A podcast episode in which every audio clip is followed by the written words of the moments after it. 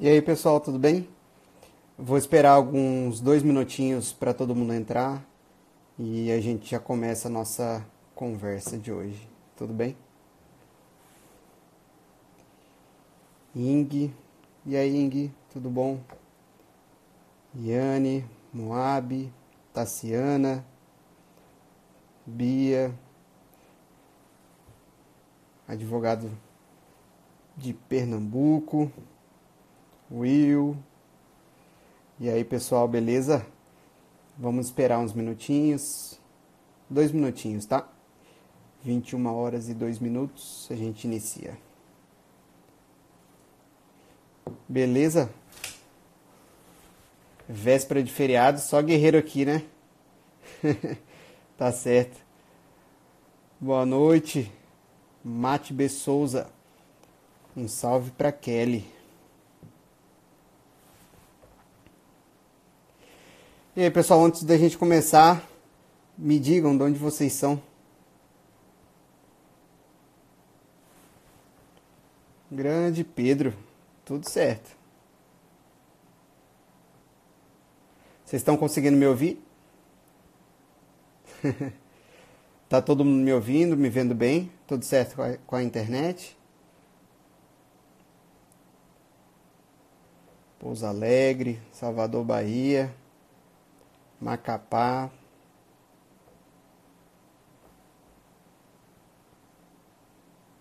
Tércia, Kátia. Então tá ótimo. Paracatu, Goiânia. E aí, Jéssica, tudo bom? Opa, Cuiabana na área, é? Oliveira e Yara? Ô, oh, coisinha boa, terrinha boa, Cuiabá, hein? Muito obrigado, alguém que estuda. A gente tenta, né?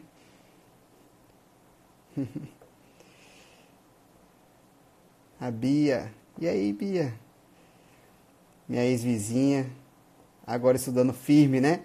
Para magistratura. Com certeza, em um ano já está empossada.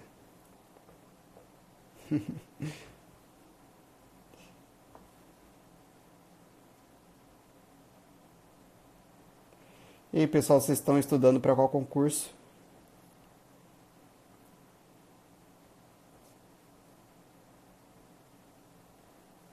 O pessoal está entrando. Isso aí. Aquela luta diária, né? Até tomar posse. PFN, magistratura.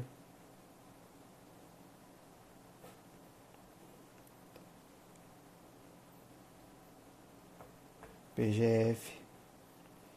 Bom, gente, então vamos iniciar. Deram os dois minutinhos. Eu vou me apresentar para quem não me conhece ainda.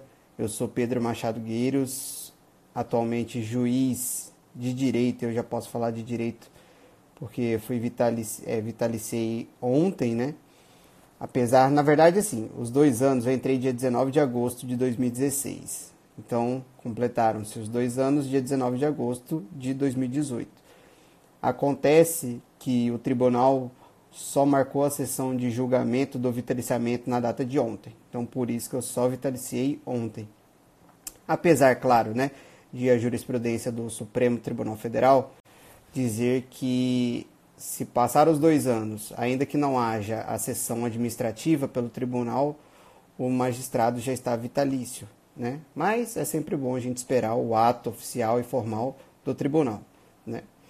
Então, agora já juiz de direito, já estou na minha comarca. Aqui em Roraima, quando a gente entra, substituto, nós ficamos na capital, né? Porque o interior já tem o próprio substituto legal.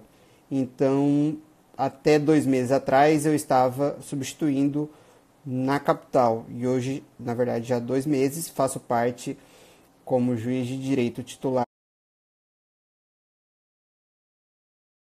direito titular da comarca de São Luís da Anauá.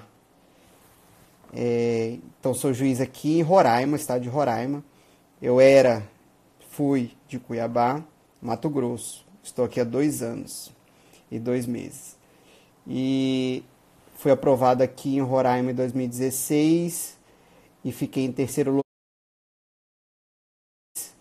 e fiquei em terceiro lugar no concurso. Tirei 10 na sentença civil, 9,5 na sentença criminal. Então consegui dar um, um, bom up, apesar de ter só meio ponto de títulos, né? Consegui me manter em terceiro lugar.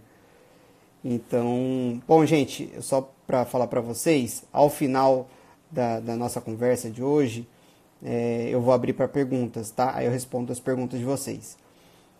Então, há dois anos eu sou juiz aqui, mas também consegui aprovação no Tribunal de Justiça do Estado de Sergipe, isso em 2017, ano passado. O concurso foi homologado em junho e fiquei em 19, né?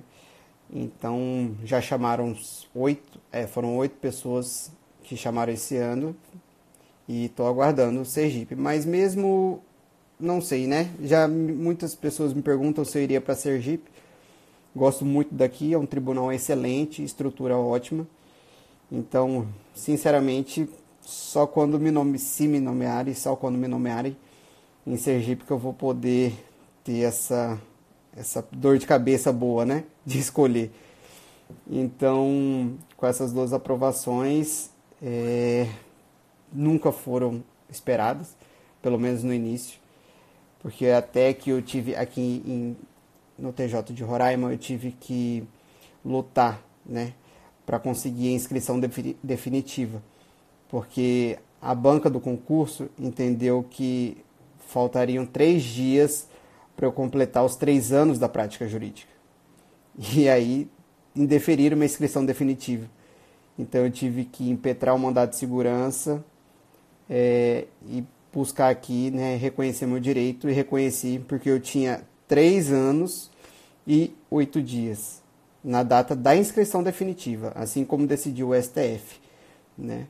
Então tive mais essa luta, né? Foi uma luta a mais que quase ninguém passa por isso.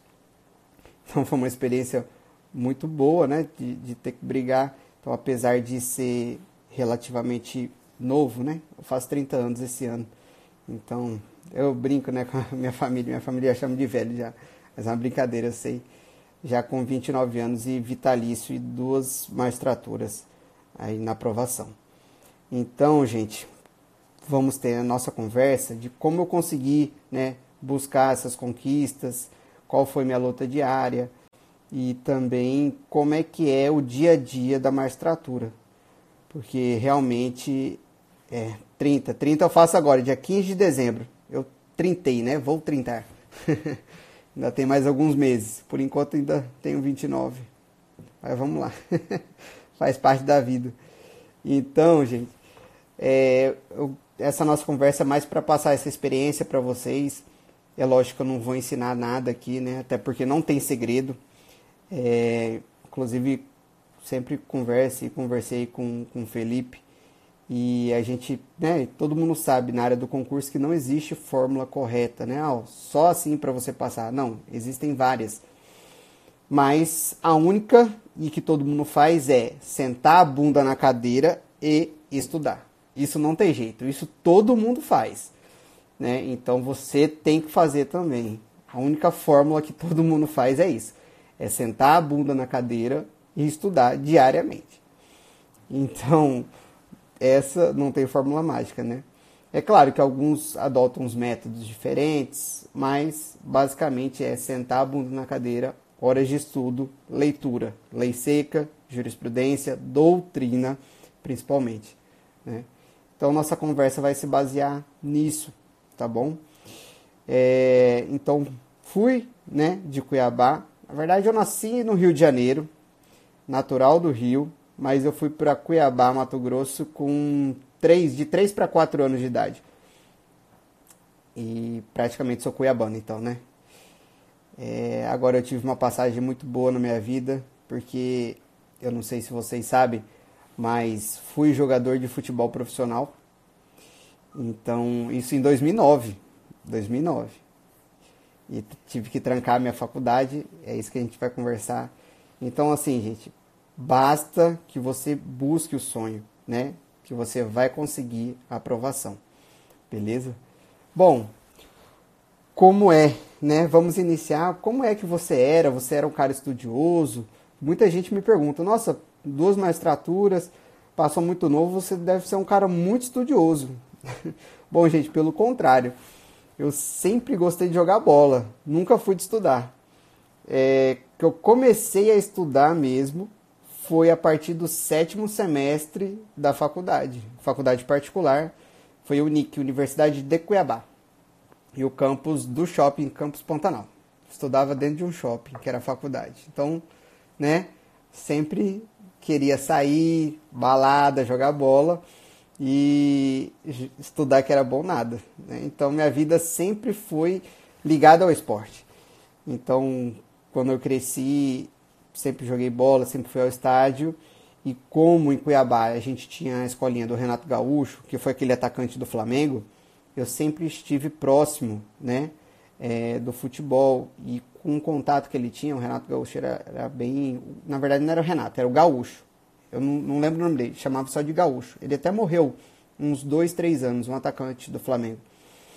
Ele tinha muito contato lá fora, né? Então, os jogadores que se destacavam nessa, na escolinha dele conseguia, né, ter um acesso. E graças a Deus eu tive a oportunidade, aí foi através de peneira, né, fazendo teste eu consegui jogar no São Paulo Futebol Clube, mas na, nas categorias de base. Isso foi no ano de 2014. Então morei em São Paulo durante um ano, joguei nas categorias de base, depois voltei para Mato Grosso, que eu morava sozinho lá. Minha mãe não quis deixar eu morando sozinho, né, um menino muito novo. E eu tinha 13 anos, 14 anos na época, eu acho. São 14 anos atrás. É, por aí. 14 anos. Eu tinha 14 anos. E, e minha mãe ficou preocupada, né, de me deixar morando sozinho em São Paulo. Mas voltei e segui minha vida, né? Sempre tive o sonho de jogar, mas é claro, futebol é isso que é ruim. Não depende só de você, né? Tem muitas outras forças envolvidas e empresários. Então não basta uma ter talento, né? A força individual. Tem que ter às vezes um QI por fora, alguém de dentro do clube para que você até consiga jogar, né? Às vezes a pessoa fica no banco e o que está jogando ali aparecendo joga muito menos que você, mas porque ele é o jogador do empresário fulano de tal. Infelizmente no futebol é isso. Então por isso também coisas da vida, né? Não deu certo o futebol, acabei voltando e como minha família toda é da área do direito, eu resolvi também fazer direito influenciado pela minha família, porque nunca fui estudar, nunca quis nada. Era bom em matemática. a única matéria que eu gostava, educação física e matemática, né, no colégio, ensino médio fundamental. Mas falei, vou fazer direito porque minha família sabe direito e fui influenciado. E acabou, graças a Deus, dando certo, né? Então entrei em 2007, foi 2007 na faculdade, Universidade de Cuiabá, a Unic e fiz 2007, 2008. É, 2009 surgiu a oportunidade daí eu jogar profissionalmente futebol, porque um dos meus técnicos que da categoria de base na escola do Gaúcho, ele assumiu profissional do clube Operário de Várzea Grande, conhecido como Chicote da Fronteira. Então, eu, ele me chamou, me ligou, ele soube que eu tinha ido para São Paulo fazer a base lá. E ele me ligou, perguntou como que eu tava. Eu falei assim, bom, táxi, eu tô, né, já estudando, porque minha vida para frente, não deu certo futebol, já tô na faculdade. Tava indo por terceiro ano. E aí ele virou para mim e disse: "Mas eu assumi a, a, a equipe profissional e queria que você jogasse, você ainda tá bem de físico". Falei: "Ah, acho que eu tô, porque eu tô jogando bola e tal. Acabei indo lá com ele, realmente eu tava com físico em dia ainda. E ele me chamou. E eu tive uma escolha, né? Ou jogar futebol ou continuar a faculdade de direito. E meu sonho sempre foi jogar profissionalmente. Porque é muito, quem não conhece futebol, eu já vou adiantar para vocês que é muito diferente jogar na base e jogar profissional, né? E o sonho de todo mundo é jogar profissional, ter um contrato profissional. Então, sempre foi meu sonho eu falei assim, Fui atrás da minha mãe, logicamente, né? Falei assim, mãe, surgiu essa oportunidade, e aí? Minha mãe falou assim, olha meu filho, o sonho é seu, a vida é sua, você faz aquilo que o seu coração mandar. E na época eu falei assim, não mãe, é isso que eu quero, é jogar futebol profissional. Ia ter oportunidade de jogar a Copa do Brasil, como eu tive, e também o Campeonato Série A do Mato Grossense. E acabou dando certo, né? Joguei o futebol profissional, a gente caiu na semifinal do, do estadual e também caímos no primeiro jogo da, da Copa do Brasil. Pegamos um time forte, não deu, realmente o time não era muito bom. E acabou o ano de 2009, surgiu a oportunidade ainda de jogar no Luverdense. Acho que o Luverdense é mais conhecido por vocês, porque o Luverdense ele jogou a Série B, já ganhou até do Corinthians, né, na Copa do Brasil. Então é um pouco mais conhecido, é de Mato Grosso. Acontece que o salário não era bom e assim, o jogador de Mato Grosso, se não conseguir um time de fora, não consegue se destacar só fica em Mato Grosso. E aí, como eu sempre tive né, um objetivo na vida de, de vencer, de me estabilizar, né, ter uma boa profissão, e o futebol, a pessoa já com 30 anos já não presta mais, né? Então eu sabia que tinha que buscar outros ares. Já tinha cumprido com aquela minha missão de ser jogador de futebol profissional. Não deu certo, né? Infelizmente, mas são coisas da vida que a gente tem que aceitar e tocar. Então, joguei profissionalmente em 2009, tranquei minha faculdade, isso é um ponto muito importante. Então, no terceiro ano eu, eu tranquei, porque assim, a gente treina de manhã e de tarde. E a gente ainda tem que fazer academia de noite. Então, não tem como você continuar uma faculdade desse jeito. Eu tinha que me dedicar, né? Então, tranquei minha faculdade em 2009 e retornei em 2010. E Fiz 2010, 2011 e terminei em 2012, concluí grau 2012. Então, é, fui para o direito, né? Que eu tinha um segundo sonho também, que daí era um segundo. O primeiro sempre foi ser jogador e o segundo era ser é, juiz de direito. E aí fui em busca desse segundo sonho. Só que assim, moleque novo, né? Entrei novo na faculdade, sempre farra balada, sabe como que é jogador de futebol, né? Boleiro. Então, Felipe deve saber muito bem, o João também, o irmão dele que já foi jogador, conhece. É complicado, né? Sempre tem aquele sambinha, então não tem como, a gente gosta. E foi muito suado para mim, né? Porque pra gente poder estudar, tem que largar essa vida. Então, é, eu no sétimo semestre, quando eu fui é, passei no concurso de estagiário, eu fui para o TJMT, fui estagiário desembargador e a primeira coisa que me perguntaram quando eu entrei foi: Você sabe a diferença entre uma preliminar e uma prejudicial? Eu falei: Não. Então estude porque você vai precisar aqui. E assim, eu sou uma pessoa que sou muito desafiada, né? E quando eu sou desafiado, eu não gosto de perder e não gosto de não saber as coisas. Então eu fui atrás, falei assim, pelo amor de Deus, o que, que é isso, né? Fui atrás, já olhei na internet, nos livros, o que era essa diferença. E aí já comecei a minutar recurso de embargos de declaração, que relativamente é o mais tranquilo de ser feito, né? E aí que eu comecei realmente a estudar e tocar minha vida profissional do direito né? Porque até então só levava a faculdade nas coxas.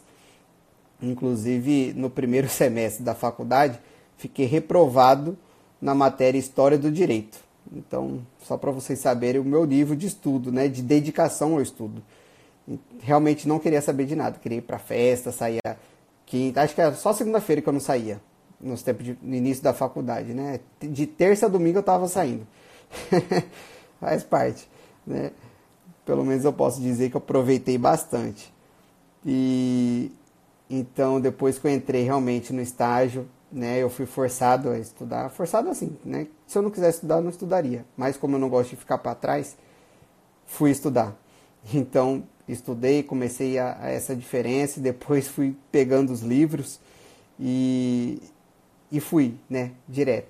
Até acabou meu contrato de dois anos de estagiário, né, ainda continuei como assessor do desembargador, né, através do meu bom trabalho e agradeço muito a ele, porque foi o que me deu experiência no direito, da prática, né.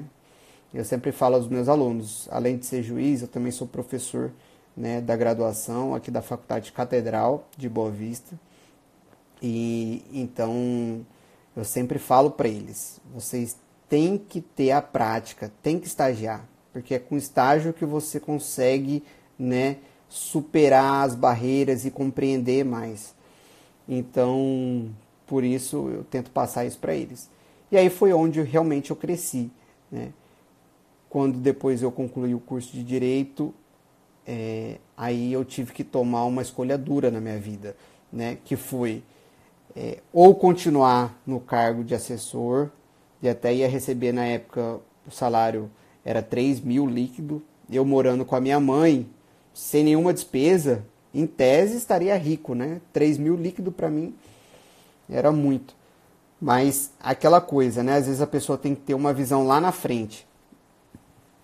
Então precisei dar um passo atrás para daí conseguir dar dois para frente, né?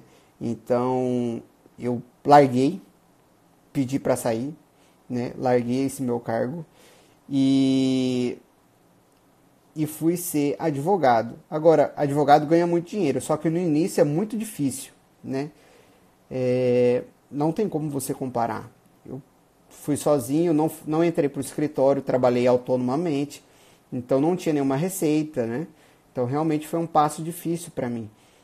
Mas graças a Deus deu certo, porque eu trabalhava um período e estudava dois períodos do dia. Então eu me dediquei realmente para o concurso, para a carreira, né? Para o meu sonho. Então sempre estudei é, em bibliotecas, eu não conseguia estudar em casa. Então eu estudava na biblioteca do FMT e na biblioteca do TJ, eram boas bibliotecas, ficava até 10 horas da noite, que a biblioteca do, do da UFMT fechava. Na verdade, fecha 10 horas, mas 9 e meia o pessoal já começa a apagar as luzes, né? Então, é, eu me dediquei bastante. Foram três anos da minha vida me dedicando. É, não saía, não viajava. Se vocês, inclusive, seguirem meu Instagram que eu tenho de professor, né, que é Pedro Machado Gueiros Prof, eu publiquei ontem fotos de quando eu estudava, inclusive tirava foto dia 1 de janeiro. Então muita gente viajando, meus amigos todos viajando e eu ali, estudando, né, silenciosamente. E graças a Deus deu certo. Porque, gente, vocês têm que ter esse foco, né? Não basta a pessoa é, falar assim, ah, não, eu vou estudar. Mas realmente não ter o estudo diário. Ela tem que estudar todo dia. Ainda que, por exemplo, no domingo só vou ler informativos por uma hora, mas pelo menos ela está estudando, né? Porque eu acho que a rotina é a melhor forma da pessoa conseguir estudar.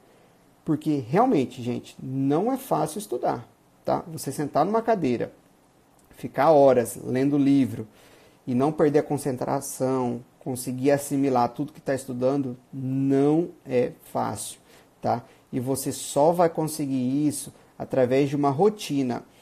É, eu sempre gostei de ler livros assim sobre como funciona o organismo, né? Por conta do, do futebol, até estava conversando com o Felipe e também com, com o João. Que acontece, gente? No futebol a gente ganha esse espírito de luta, de garra, de mesmo nas horas difíceis persistir. Então isso a gente estava conversando. Isso foi muito bom para os meus estudos. Então sempre é, eu, eu falo, né? nada vem na nossa vida que não seja para o nosso bem. É, eu sempre acredito, lógico, respeito quem é ateu, quem não, quem não acredita em Deus, né? ou então quem acredita em outros deuses, mas como eu acredito, eu sei que nada é feito por acaso. Sempre há um propósito na vida, né? E muita gente me achou louco quando eu falei, ah, você vai trancar a faculdade? Pô, né? Mas eu acho que foi um propósito na minha vida e com certeza me ajudou bastante eu digo que 50% no, na minha preparação para o concurso. Então, precisa de você aguentar a pancada, né? Jogador de futebol aguenta muito pancada, tanto fisicamente, mas também é, psicologicamente. Né? O pessoal é bombardeado pela imprensa, pela torcida quando não ganha, quando perde um gol. Então tudo isso é questão de concentração, questão de confiança em si, né? Que a gente precisa ter, o jogador precisa ter confiança em si e também o concurseiro, né? Ele tem que saber que ele está fazendo o caminho certo, que ele tem que seguir, que ele vai tomar pancada, que ele vai ao chão, vai ser nocauteado, vai apagar, mas quando ele acordar, ele tem que levantar, erguer a cabeça e seguir a vida e continuar o plano dele de estudo, porque é só assim que você consegue. Aquele que não desiste consegue alcançar o seu objetivo se estiver cumprindo certinho os dias de estudo. Né? Eu vejo muitos amigos, ah, estou estudando. Falei, beleza, me ajuda, Pedro, me ajudo. Quando chega o final de semana, tá lá no Instagram, postando fotos saindo, né?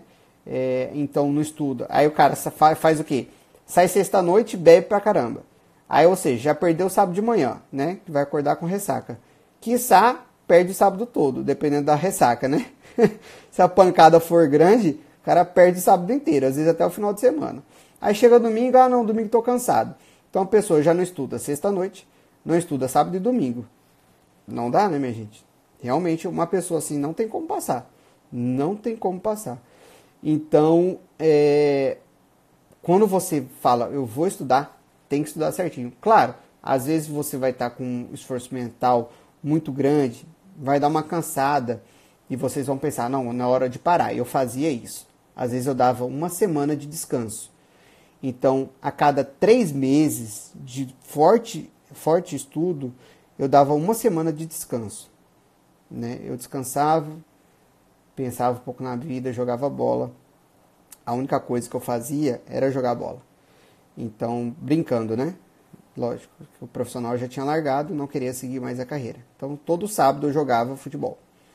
Então, porque vocês têm que fazer atividade física. Eu sabia disso. Né? E eu sou um pouco viciado por conta né, da minha rotina da vida toda. Eu sempre fiz atividade física.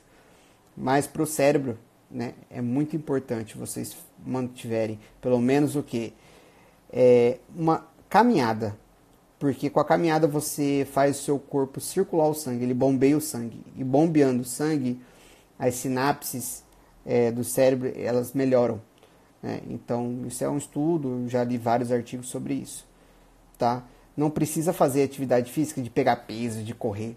Uma simples caminhada, tá, gente? Vai no parque, dá uma caminhada no parque, desce embaixo no seu prédio, caminha ali em volta. É uma simples caminhada que você precisa circular o seu sangue, tá? É... Então, vocês fazendo esse tipo de estudo, vocês vão conseguir alcançar o resultado de vocês. E foi assim que eu consegui, tá, gente? Eu comecei a estudar para o AB, isso no sétimo semestre, fui aprovado do AB e no nono semestre e continuei trabalhando sem estudar. Quando eu terminei, é, concluí meu curso e saí do, do TJ, aí que eu comecei realmente a estudar, a comprar livro. Isso foi em março de 2013. Né? Então eu consegui, aí eu fiquei praticamente um ano e meio, um ano e quase dois anos só, só estudando e depois comecei a fazer as provas. Consegui a primeira aprovação já aqui no TJ de Roraima e tomei posse no dia 19 de agosto de 2016. Então, gente, o que, que vocês têm que fazer para estudar? é sentar. E o que? Primeira fase. Ah, professor, estudo para primeira fase. O que, que eu tenho que fazer na primeira fase? Não tem jeito. Qualquer prova, primeira fase, a maior parte dela vai ser letra de lei seca. Então não adianta, gente. Vocês têm que pegar o vadimeco, tem que ler o vadimeco, tem que ler todas as leis especiais. Ah, direito penal, já li o Código Penal.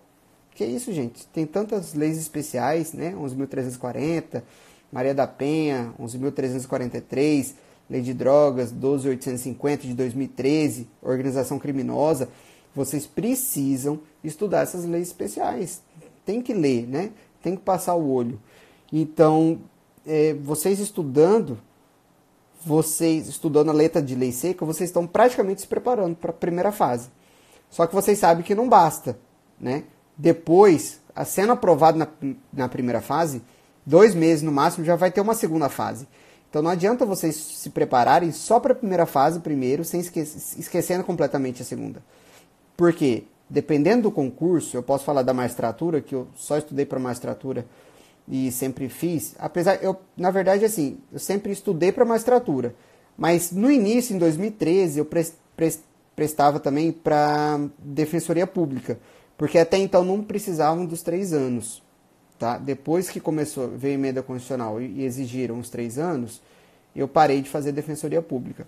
Mas meu foco sempre foi o concurso da magistratura. Então é o que eu posso falar para vocês, tá? Para a magistratura você precisa ter um conhecimento aprofundado, gente, de doutrina. Direito penal, processo penal, civil, processo civil, constitucional, administrativo, tributário. Alguns concursos em São Paulo, DF, você ainda tem que dominar empresarial, tá? E outros ambiental.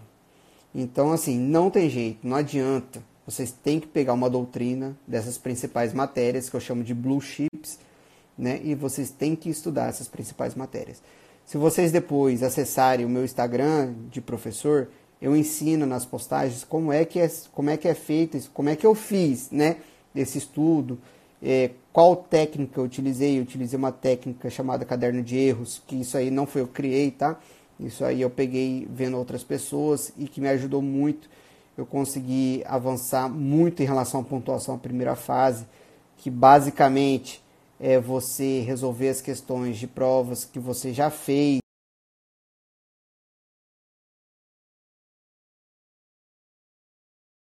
E anotar os erros apenas né, para eventual e futura prova você não erre novamente. Então, que eu sempre digo, né? Errar uma vez é humano, mas duas vezes é corintiano. a brincadeira, tá, gente? A brincadeira que eu faço, que eu sou São Paulino. E a gente brinca, eu tenho vários amigos corintianos, a gente, é só uma brincadeira, tá? Brincadeira é, natural e, e bem tranquila, tá bom? Nada contra os corintianos. E então, assim, você não pode errar duas vezes, né? Por isso que tem que fazer esse caderno de erros e você depois, antes de, da futura prova, é, ler esse caderno de erros, tá? Para você realmente não cometer novamente. Então, gente, se vocês pegarem lá no meu Instagram, depois daqui, é, vocês vão ter, né? Como é que se faz esse caderno de erros. Eu também ensino lá vocês a fazerem é, o cronograma de estudo, que é bom ter um cronograma.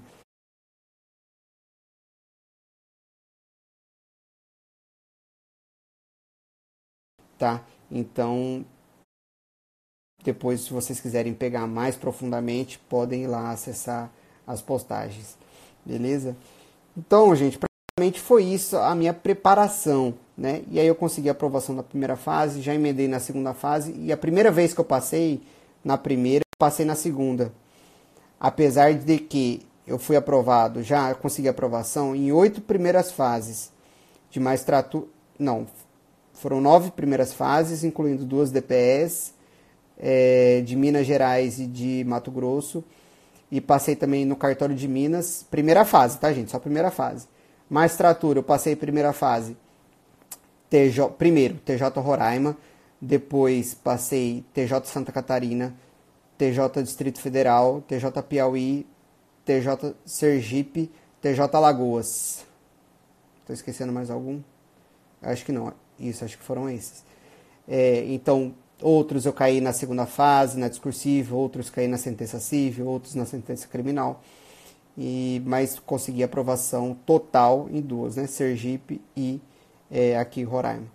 Então, gente, vocês têm que ter esse conhecimento, tá? Tem que ter esse conhecimento de segunda fase para quando vocês passarem já tá, já estarem preparados. Tudo bem? Então, bom, ufa, passou. É só isso? Não, gente, não é só isso. Tem dois anos, estágio probatório, você tem que fazer o curso de formação inicial, dependendo do concurso, até uma etapa do concurso, né? TJ Santa Catarina, o curso de formação é uma etapa. Se você não se preparar bem e não for aprovado, você sequer é aprovado em si, né? porque depois do oral tem um curso de formação. E você é eliminado do concurso se não passar no, no, no, no estágio inicial, né? no curso de formação. Então, vocês precisam aí ter é, ciência dessa segunda etapa, né? que daí é começar a trabalhar na carreira. Para quem quer, eu já adianto para vocês, é muito trabalho, tá? É muito. E além disso, a cobrança hoje em dia em cima do magistrado é muito maior do que qualquer outra carreira. Tá bom? A cobrança nossa é assim, é, não dá para comparar, realmente. Todo mundo só fala de juiz. Vai falar do auxílio moradia, só fala de juiz. Mas lembrando que DPE tem, MP tem, é, deputado federal tem, deputado estadual. Quase todas as carreiras possuem né, auxílio moradia. Mas falou auxílio, auxílio moradia é só juiz que tem. Né? Sem entrar no mérito da questão, só estou falando a respeito para vocês saberem ter a ciência dessa questão de pressão. Então é tudo para cima do juiz. E por quê? É natural, né, gente? Como é o juiz que julga, então é o juiz que coloca os políticos na cadeia, é o juiz que recupera os valores levados indevidamente pelos corruptos, né? Então é a justiça através do juiz que vai incomodar os malfeitores. Então, por isso que eles acabam, claro, controlando a massa, levando para cima do juiz. Né? Mas sem a magistratura, sem o juiz, nós viveríamos em uma anarquia. Por quê? Quando a pessoa comete um crime, quem é que vai colocá-lo na prisão? Quem é que vai condená-lo? Né? É o juiz. Quando você sofre é, um atentado, isso digo no âmbito é, econômico, tá? no Código de Defesa do Consumidor, você vai buscar quem? Comprei um carro, o carro deu problema, eu vou lá na concessionária, o pessoal fala: olha, se vira, você já pagou. Você vai atrás de quem? Pois é, vai atrás do juiz. Então, é o juiz que resolve tudo. Sem a magistratura, ah, nós não viveríamos num Estado democrático de direito. Tá? Então, eu fui advogado por três anos, né? E então é, eu sei, eu até respeito muitos advogados, até porque eu já fui e conheço, mas sem a magistratura, realmente não tem como viver um Estado democrático de direito. Então a pressão realmente é enorme, né? A pressão é enorme. É, vejam aí o caso né, do colega João Ricardo Pavão, me chamando de lixo aqui, ó, lixo, defendendo o juiz tosco, né? Faz parte do Estado Democrático de Direito. A gente tem que respeitar essas opiniões, né? Que a gente pode fazer podemos fazer nada. Então, essa é a vida do juiz e, e faz parte da nossa vida, né? Então, nós julgamos de forma é, justa, né? E aplicando a lei, logicamente, e claro, com o bem, esperando o bem e a pacificação social. Então, isso faz parte. Então, quem não tem é, essa possibilidade de aguentar a pressão, de trabalhar bastante, é, realmente não é a profissão correta a da magistratura, tá? Porque sofremos pressão. SNJ cobrando meta, é a corregedoria cobrando meta, é a sociedade atrás da gente e nós aqui, firmes e fortes, graças a Deus, buscando é, colocar uma sociedade mais justa, não é? Então, é, realmente é um trabalho muito árduo, porque fora isso, minha gente, quando a gente vai para o interior, eu assumi o interior com são três cidades, tá? Minha, minha comarca é São Luís do Anauá, mas a jurisdição pega três cidades e uma comunidade. Então, são praticamente quatro cidades, dá para assim dizer. Então, minha gente, é, quando você vai lá assumir uma comarca do interior, é, a pressão social muito grande. Viraram para mim e falaram assim, doutor, aqui a sociedade não aguenta mais crime, né? é, a gente precisa de uma resposta efetiva. O juiz, como é um pouco distante, falando assim, olha, o juiz é bom estar presente. Eu faço um pouco, né, eu faço além, faço além do meu trabalho, que eu poderia, que muitos fazem, é ficar no gabinete, né? Mas eu faço além, eu vou até as cidades, eu faço as palestras educativas. Então, eu vou, eu fui nas cidades entre rios, o pessoal falou assim, nossa, fazia 20 anos que nenhum juiz é, vinha aqui para conversar com a sociedade, né, para mostrar os direitos, né? Dei palestras sobre a violência doméstica e familiar contra a mulher. Então, é, eles precisam disso, né? É a parte social feita pelo juiz. Né? Eu, eu implementei também um projeto social na cadeia pública de lá, que foi levar o esporte aos reeducandos, né, aos presos. Por quê, gente? Na nossa legislação não tem prisão perpétua nem pena de morte, né? Eu não sou legislador.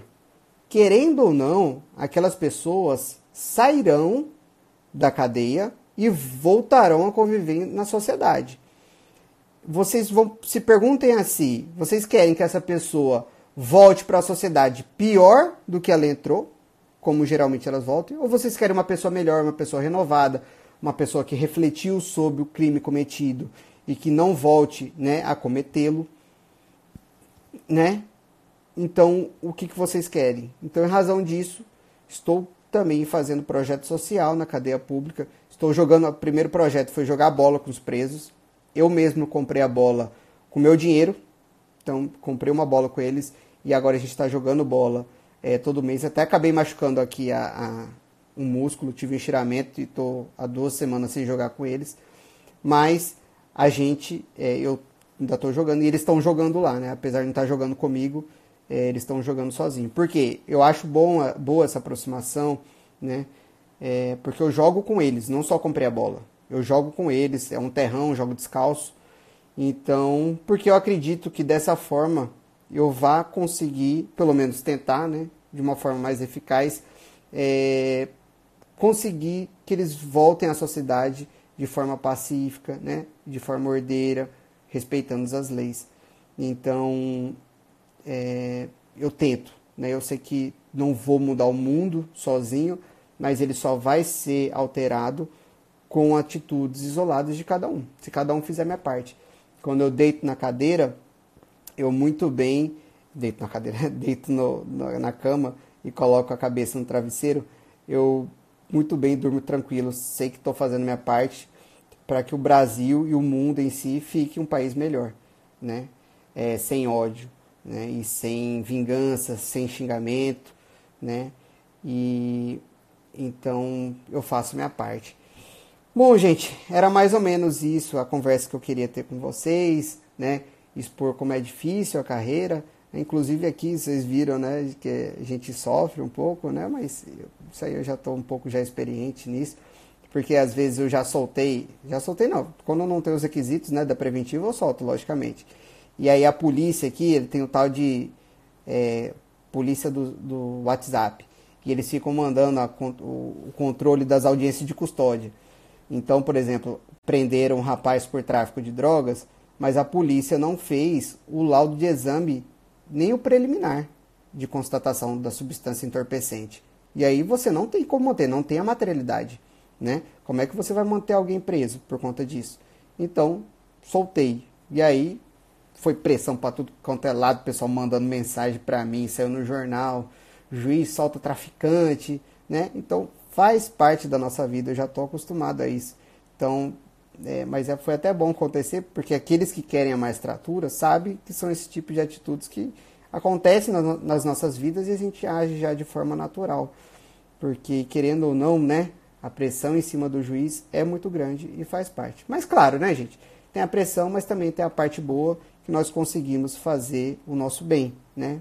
Fazer o bem da forma como a gente entende, né? E da forma como a lei entende, né? Então era mais ou menos isso que eu queria passar para vocês. Se vocês tiverem alguma pergunta, eu respondo agora, tá? Não tem problema nenhum. Agora eu só estou com vocês, tá bom? Podem fazer a partir de agora que eu vou responder. Esqueci de anotar o IG. Bom, meu IG é P tudo junto, tá? Pedro Machado Gueiros, prof. Gueiros é G-U-E-I-R-O-S.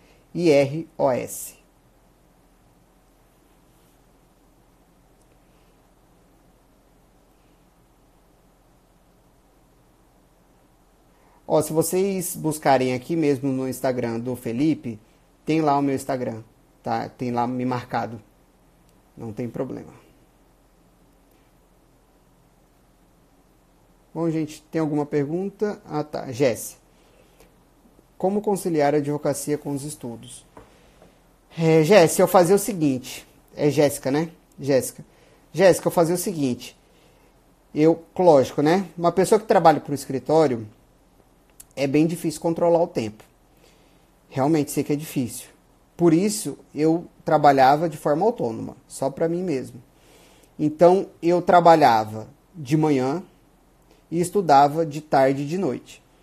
Então fazia alguma peça, alguma petição, ou então fazia audiência e depois trabalhava. É lógico, não vai ser todo dia assim, porque às vezes uma audiência estica mais, você pega o horário da tarde, o início da tarde, ou às vezes não tem nenhuma petição para fazer, não tem nada. E aí você acaba né, tendo que adaptar de acordo com o dia. Mas basicamente era trabalhando meio período e estudando dois, até 10 horas da noite. Tá? É, Rosângela, Parabéns, obrigado, Rosângela. Gostei demais do senhor, fala de sua experiência. Ô, Rosângela, obrigado pelo carinho, pela deferência. House. Prof. Pedro, sobre hotel ou bate e volta nas provas, o que é melhor? É, então, depende, depende. Se for uma primeira fase, eu gostava sempre de fazer e, dependendo da localidade, já voltar imediatamente não gostava de ficar muito. Mas às vezes, dependendo da localidade, não tinha voo direto, é, lógico, rápido, né? Porque às vezes você faz a prova de manhã, tem, às vezes a, você faz a prova domingo à tarde, então você só consegue voltar na segunda. Mas sempre, no máximo, no dia seguinte, eu voltava na primeira fase. Eu tive uma experiência muito interessante aqui em Roraima, que foi o seguinte: é, eu marquei o meu voo para sábado de manhã para sair de Cuiabá e chegaria aqui é, sábado, duas horas da tarde. Acontece que a companhia deu overbooking, a companhia aérea cancelou minha passagem de ida e aí eu fiquei no desespero, né? E passagem para aqui eh, não tem assim várias opções. Então, o que, que acabou acontecendo? Eu tive que comprar uma passagem só de ida, 3 mil reais, 3.100. Até tive que entrar na justiça depois para pegar esse valor. Foi 3.100 reais. E só fui chegar, olha só, como eu perdi o voo, esse voo que não, eles não me embarcaram, eu fui conseguir pegar só o voo da tarde para sair de Cuiabá. Eu cheguei domingo, 4 horas da manhã, ou seja, 3 horas antes da prova, passando o dia inteiro no aeroporto, sem dormir, sem descansar, sem estudar, que eu não conseguia. Então, é, depois dessa experiência, eu passei, pelo menos na ida, quando o local era difícil de voo, né? Não tem muitos voos diários eu acabava indo é, com dois dias de antecedência. Mas em regra, por exemplo, é São Paulo, Rio, Minas Gerais, né? Eu sempre ia um dia antes, porque se desse problema, tinha pelo menos dois ou três voos para eu conseguir. Entendeu? É, agora, segunda fase, segunda fase não. Aí, como é uma coisa mais certa, é bom você chegar com dois dias de antecedência. Mas eu já peguei segunda fase, que era a prova domingo, numa semana, e sábado, domingo da outra semana tive que ficar uma semana inteira. Tá? É, Pablo, sintetize seu método de estudos, horas líquidas, revisões, etc. Pablo, eu estudava da seguinte forma. É, comecei fazendo um cursinho geral, fiz um ano de cursinho. Na minha época, o bom era LFG. Então, eu fiz aquele cursinho é, anual, intensivo 1, intensivo 2 e o intensivo complementar. Então, um ano de cursinho. Depois, no segundo ano, li doutrina das principais matérias. E depois li, li lei seca e fazia muita questão de exercício e lia jurisprudência. Esse foi meu estudo para a primeira fase e para todas as fases, basicamente, né? Horas de estudo, eu separava, eu basicamente estudava de 6 a 8 horas líquidas de estudo por dia, né? assim, basicamente, né, gente? Às vezes o trabalho atrapalhava, mas às vezes ajudava. Então, às vezes eu já conseguia estudar 14 horas é, em um dia. Quando eu não tinha trabalho, não tinha nada, eu me dedicava 100% ao estudo. Mas não era todos os dias, eram poucos dias, assim, tá? Então, essas horas eu dividia com o tempo que eu tinha. Eu sei que muita gente estuda com menos, com 4, 5 horas e também dá para dá passar, mas precisam ser estudadas, tá? É, revisões. Eu não fazia o método de revisão que o pessoal usa, que é assim, ah, o que eu li hoje, eu vou ler daqui a 72 horas ou daqui a uma semana. Eu não sei como funciona porque eu nunca me aprofundei. Nunca fiz esse tipo de revisão, tá? Meu estudo era pegar o livro, ler da primeira à última página, grifava os pontos importantes e antes das provas eu revisava, não todas, segunda fase, né? Eu revisava esses pontos das principais teorias de doutrina. É, lei seca eu lia sempre, então era sempre lendo. Terminava de ler, relia novamente quando terminava todas. E em relação aos, ao caderno de estudo, eu fazia caderno de erros, eu sempre fazia e lia antes das provas. Então, basicamente, a revisão era sempre antes das provas. Então eu lia todo o material, voltava e relia todo ele novamente. Entendeu? É, House, sobre a segunda fase, inclusive eventual oral, como manter a calma. Olha, é Michel, né? É House, Hoffer, Michel. Michel, é bem é, complicado, não vou falar para você que é fácil, né? Mas assim, quando você passa, você vai percebendo que você tá no páreo né? Que você não chegou ali por acaso. Você, tá você está ali porque você tem conhecimento.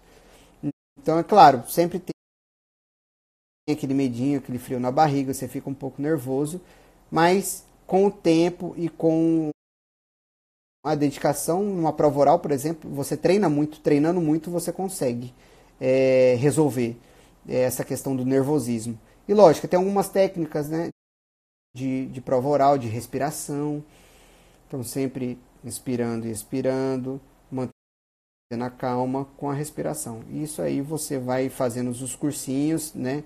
Eles sempre ensinam e é sempre importante. Tá?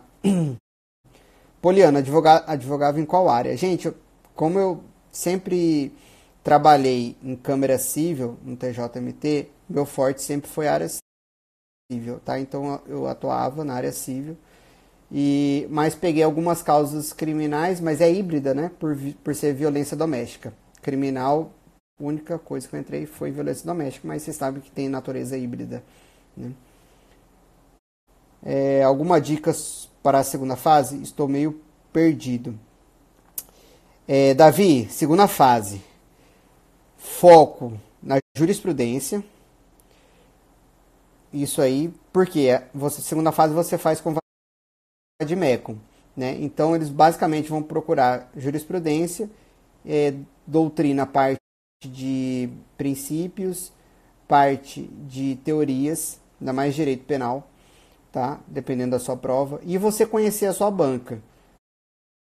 Tá? Saiba quem são seus examinadores, vejam quais são os seus principais artigos, o que já escreveu na, de, no mundo jurídico, né? quais são as obras jurídicas para você ter mais ou menos algum conhecimento e ir no mesmo rumo, no mesmo sentido do seu examinador. Isso é muito importante, tá? Então é basicamente revisar a doutrina, jurisprudência e, e conhecer a banca. Como se dar bem na fase oral? Bom, gente, na fase oral eu tirei 9,37 no TJ de Sergipe. E aqui em Roraima salvo engano, foi 8,5 ou 8,25. Como se dá bem? Basicamente é você treinar. Tá? Porque assim, passei para prova oral, ok, o que, que vai cair? Tudo. Putz. Então você não vai conseguir estudar todo o edital, não vai conseguir estudar tudo. Não vai. Então você manter a calma e treinar, porque com o treino você consegue se sair muito melhor os demais. Às vezes vem na cabeça, ou às vezes você não se lembra e você vai ter que falar algum assunto que esteja é, de forma é, periférica, né? Às vezes você não consegue responder a pergunta em si, mas consegue falar de forma periférica, de forma mais abrangente sobre o assunto. E você tem que falar, né? ah, não me recordo. Não, vai falando, né? É, se perguntar, ah, qual é o tipo de responsabilidade civil do Estado? Ah, eu não sei como é que está na Constituição, né? Não lembro lá o artigo 37. Então você vai falar, ah, vou falar sobre responsabilidade civil. Então começa falando a responsabilidade civil, parará, entendeu? Então é dessa forma, mas você só vai pegar isso com ritmo e praticando, né? Praticar bastante, tá? É, Daiane, qual foi a sua maior dificuldade é, na preparação para a prova oral? Foi o nervosismo. Gente, eu sou muito tímido. Na verdade, agora eu melhorei bastante, mas antes eu era muito tímido, é, até não conseguia falar. Eu tremia. Antes eu ficava tremendo. Tava assim, ó. Eu não conseguiria fazer uma live dessa. E suava muito. É, então essa foi minha maior dificuldade, é, enfrentar esse meu medo de falar em público, que graças a Deus, mas por conta da profissão, né, aí você tem que superar e também por conta da prova oral. Então esse foi o medo. Então por isso que é bom você fazer um cursinho, praticar bastante, tá? É, Franciele, você estudava quantas horas por dia? Já falei, mais ou menos uma de 6 a 8. Gostei da sua live. Muito obrigado, viu, Kátia?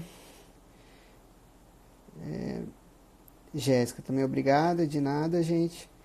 Curso preparatório e seguir montando o próprio caderno é uma boa estratégia, doutor?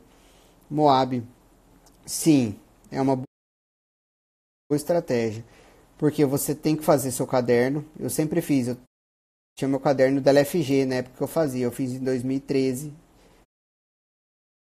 Né, final de 2012, 2013.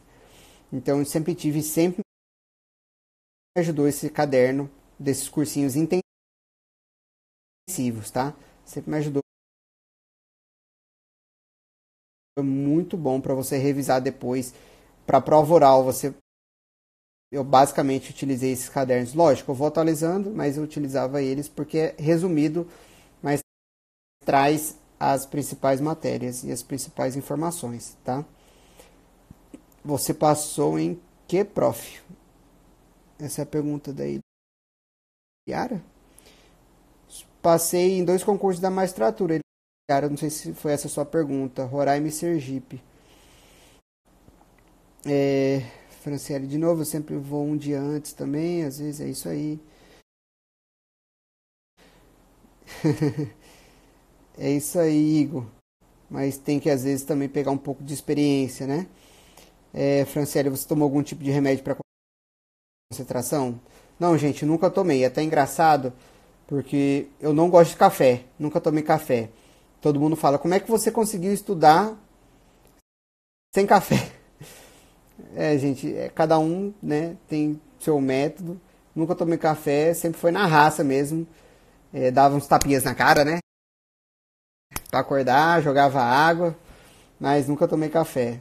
Tá bom? É, Rosângela, o que você fazia para combater o sono? Gente, realmente era muito difícil. O que, que eu fazia?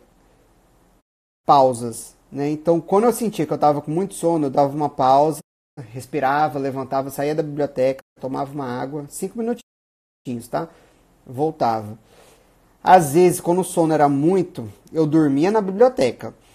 Eu conseguia dormir 30 minutos na biblioteca e acordava renovado, tá? Então, às vezes, eu preferia é, esgotar 30 minutos dormindo, mas conseguir recuperar né, com aproveitamento. Então eu tinha isso, mas não é todo mundo que consegue dormir pouco, né? Dormir e dormir pouco. Tá? Viu, Clécia? Sinto que os livros atrapalham o meu aprendizado. É, é, prefiro videoaulas fazendo mapas e exercícios. Estou indo errado?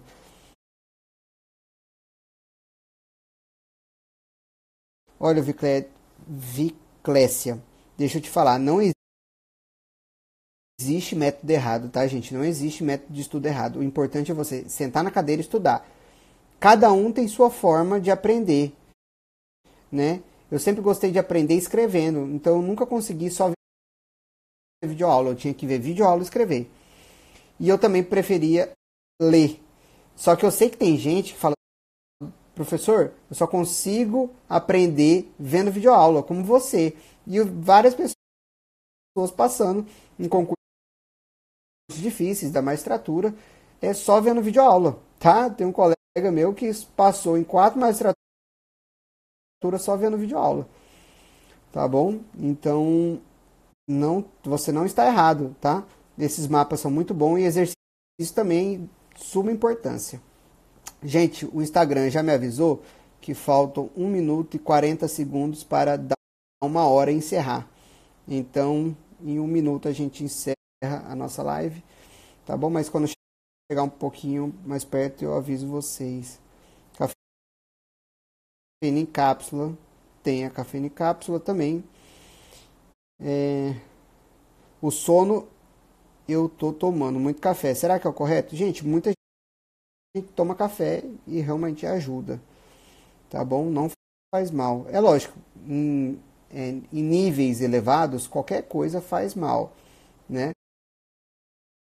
Mas um cafezinho não tem problema. Recomendo videoaula? Recomendo, gente. Já estudei por videoaula e eu recomendo. Tá bom? É... Como você enfrentava a timidez nas audiências como advogado? Olha, muito difícil, viu? Minha primeira sustentação oral foi difícil. Eu fiz quatro sustentações orais na minha vida. Foi difícil, mas um pouco trêmulo, né, suando frio, mas deu certo, né? Eu sempre fui de meter a cara ir atrás, nunca tive medo. Você tem que ir. É claro, no primeiro eu cometi um, alguns erros, né? O juiz da turma recursal foi falar e eu falei em cima dele. Não, não deixei ele falar, mas acontece, é normal, né? A pessoa que está iniciando. Então, acontece e você, lógico, vai aprendendo com a prática. Tá? Mas eu enfrentei a timidez falando, praticando. Bom, gente, 10 segundos então eu agradeço a presença de todos, tá bom? É, um forte abraço e se vocês quiserem podem mandar mensagem no meu privado que eu respondo para vocês, tá bom? Grande abraço, tchau.